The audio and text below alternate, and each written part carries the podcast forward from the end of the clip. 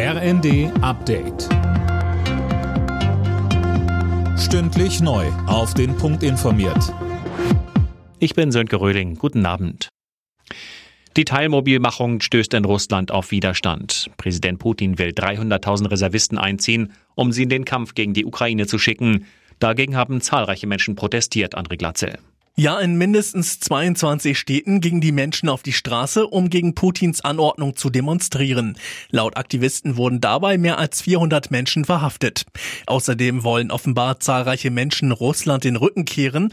Auf Bildern an der Grenze zu Finnland ist ein kilometerlanger Stau zu sehen. Außerdem sind Flüge in Nachbarländer oder in die Türkei ausgebucht. US-Präsident Biden wirft Russland vor, mit dem Krieg gegen die Ukraine gegen das Regelwerk der Vereinten Nationen, die UN-Charta, zu verstoßen. Russland wolle das Existenzrecht der Ukraine auslöschen, sagte Biden vor der UN-Vollversammlung. Niemand außer Russland habe den Konflikt gesucht. Der größte deutsche Gasimporteur Uniper wird verstaatlicht. Der Bund übernimmt 99 Prozent des Konzerns. Uniper war wegen ausbleibender russischer Gaslieferungen in Schieflage geraten.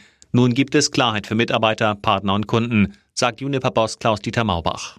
Wir können uns jetzt auf das konzentrieren, was für uns wichtig ist bei Juniper. Und das ist die Tatsache, dass wir einen Beitrag liefern für eine sichere Versorgung mit Strom und Gas. Am Weltraumbahnhof in Kasachstan ist eine Soyuz-Rakete zur ISS gestartet. An Bord sind zwei russische Kosmonauten und ein US-Astronaut der NASA. Sie bringen unter anderem medizinische Artikel und wissenschaftliche Geräte mit ins All.